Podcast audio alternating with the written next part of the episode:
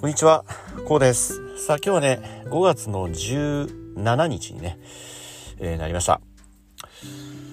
さあ、新緑眩しいね、大変爽やかな季節。まあ、最近こう、やはりね、寒くもなく、暑くもなくということでね、まあ、過ごしやすいですよね。うん、夜も、この季節っていうのは、すごく寝やすいですよね。うん、寝苦しさもないですしね、何をするにもこう、心地のいいと言いますかね、ストレスのないね、えー、こういった日々がね、えー、続いておりますけれどもね、皆様はどうでしょう？どのようにお過ごしでしょうか？で、まあ、個人的にはね、うん、まあ僕は外でこう活動するのが好きなので、まあ、もちろん家でね、えー、家の中でする趣味も持っていますけれど、どちらかというとね、まあ、僕はこう動いてる方が好きなのでね大変この季節というのはねとても自分にとってはね、うん、追い風のようなねとても過ごしやすい楽しい季節でもございます。はい皆様はねいかがお過ごしでしょうか。はい今日はねこういったねその季節その季節の良さこれをね感じ取る五感五感を研ぎ澄ますということについてねちょっと考えてみたいと思いましてね音声を取り始めました。さあどうでしょう？皆様ねこの五感。五感ってちなみに全部言えますかね？結構ね言えないと思うんですよ。うん、これちなみに、え、この五感。視覚聴覚嗅覚味覚食感。この5つの感覚を言うんですよね。うん、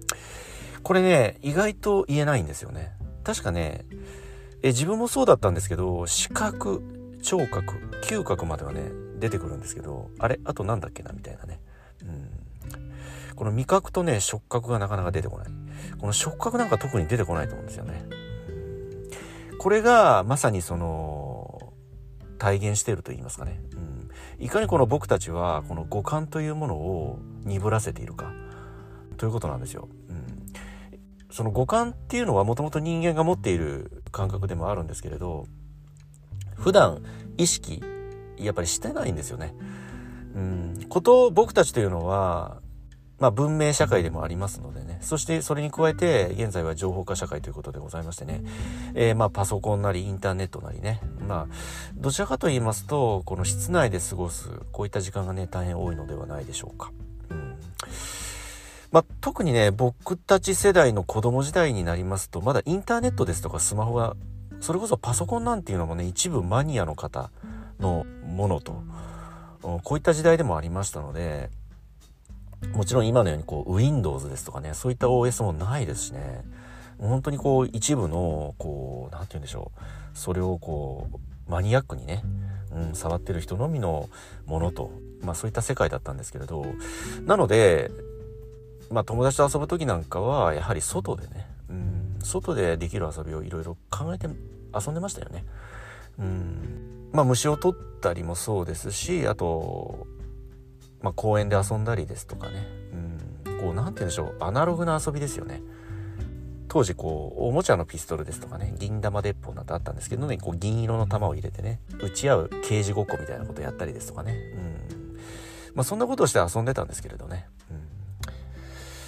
そうしますとそういった遊び方というのはやはりねこう自然とその五感というのがねこう育まれるというかねこう育つんですよね、うん、自然とその外で遊ぶことによってその季節その季節の空気であったり暑さ寒さもそうですけれどね気温もそうですしまた小動物ですとか虫なんか触ることによってね暖かさですとか温度ねいわゆる食感ですよねそれがね。うん。この命の温かみといいますかね。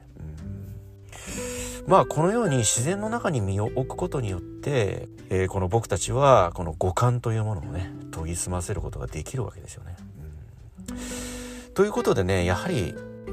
その五感を研ぎ澄ますことの効果というのはこの人間関係においても非常に役立つんですよね。うんそのなんとなく経験ある方いらっしゃるかと思うんですけれど例えば、まあ、職場なり学校へ行かれた時に、まあ、友達ですとかね知り合いにねこう挨拶をした時にねこの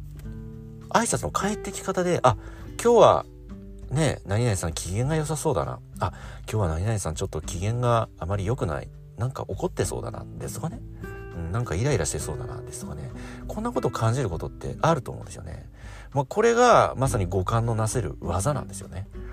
うん、その空気感なりその人のから出ているその人から出ているその醸し出す雰囲気といいますかね、うん、これが僕たちの五感を刺激しさまざまな形で受け取るわけですよね、うん、感覚としてね、うん、ですのでこの五感をより一層研ぎ澄ませることによって人間関係も円滑にね進めていくことができるわけなんですよね、うん、相手というのは変えることができませんのでね、うん。相手の感情なり気分というのは相手の問題であってこちらの問題ではないわけですよ。だから相手が機嫌がいい時はもちろんそれでいいんですけど逆に相手がちょっとね沈んでいるような場合機嫌が悪そうだなっていう場合はもうそれはご自身のご自身の責任ではないのでね相手の問題であってね、えー、だからご自身が相手に合わせる必要はないわけですよ。一緒になって落ち込む必要もないですしね一緒になってイライラする必要もないわけですよ。腫れ物を触るようにね。うんまあ、そのように、まあ、そういった場合はちょっと距離を置くですとかね時間を置く、うん、そうすることによって余計な圧力ですとかね摩擦を生むこともないわけですよね、うん、こちらもイライラすることはないですしね、うん。まあ、このように五感を研ぎ澄ますということはさまざ、まな面でね人間関係もそうですしあと季節感をね感じる。こういった部分についてもねとても、まあ、繊細にね敏感に感じ取ることができるようになるんですよね。うんまあ特にこの四季折々という言葉があるように日本の美しさはもう世界共通のね認識でもありますよね。うんまあ、外国人の方がね日本へ訪れた際に一番やってみたいことはというアンケートによりますとねこれは観光が一番なんだそうですね。うん、この観光といっても自然の中ね、うん、自然の中で巡る観光これがやはりこの外国人の方が日本へ来た際にはねやってみたいことの第1位ということなんだそうですね。うん、ですのでこの日本人である僕たちがねその豊かな自然美しい自然を感じ取るこれは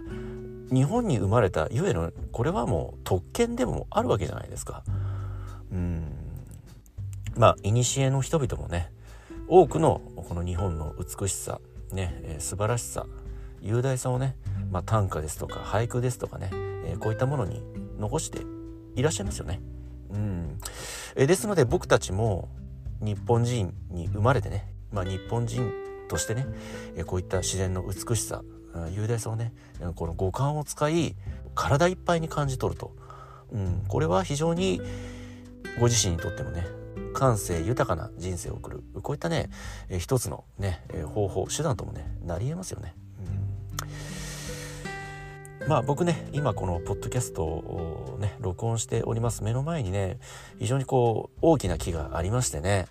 えー、本日はねこう爽やかな風がね吹いておりましてこう木々の葉がねえー、こう爽やかに揺らいでるんですけれどさわさわと非常に爽やかで美しい音がするんですよね。この景色この音というのは一日たりともね同じものはないんですよね。うんこの植物の葉というのは日に日にその変化をね形を変えておりますしまた秋になればねこの葉も色を変えねそして冬になれば全て散っていきますよね。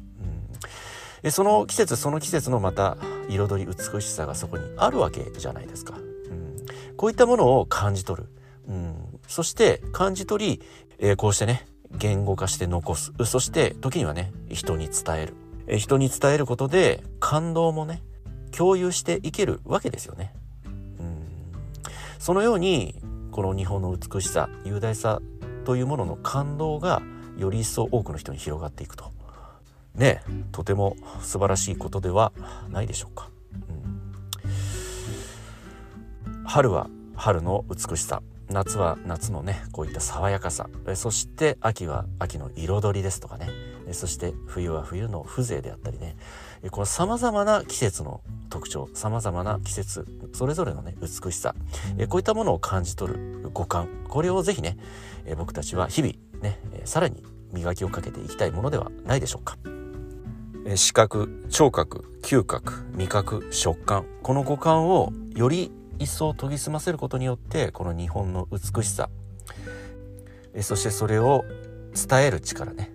こういったものを磨き上げることによってねより一層多くの感動を生みさらにまた大きな感動の輪がね広がっていくと。こんなように考えますと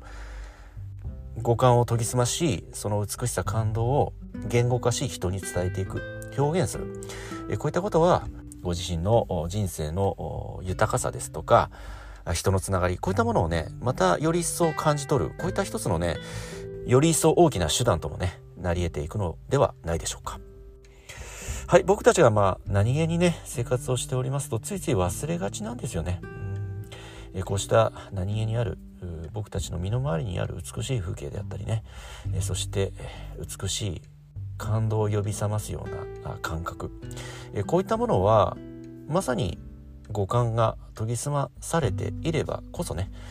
感じ取ることができるものでもありますのでねえぜひね少しでも多くの時間自然の中に身を置いていただいてこの五感を研ぎ澄ます五感をより一層育んでいくこういったことを日々のね、えー、習慣になさってみるのもね大変よろしいのではないでしょうか。はい。今日はね、この辺りで音声の方終わりにしたいと思います。今日もね、最後までお聴きいただいた方、本当にありがとうございます。えこの音声がね、どなたかにとって少しでも人生にとってね、プラスや何らかの気づきになれば大変僕も嬉しく思います。ではまた次回の音声でお会いいたしましょう。ありがとうございました。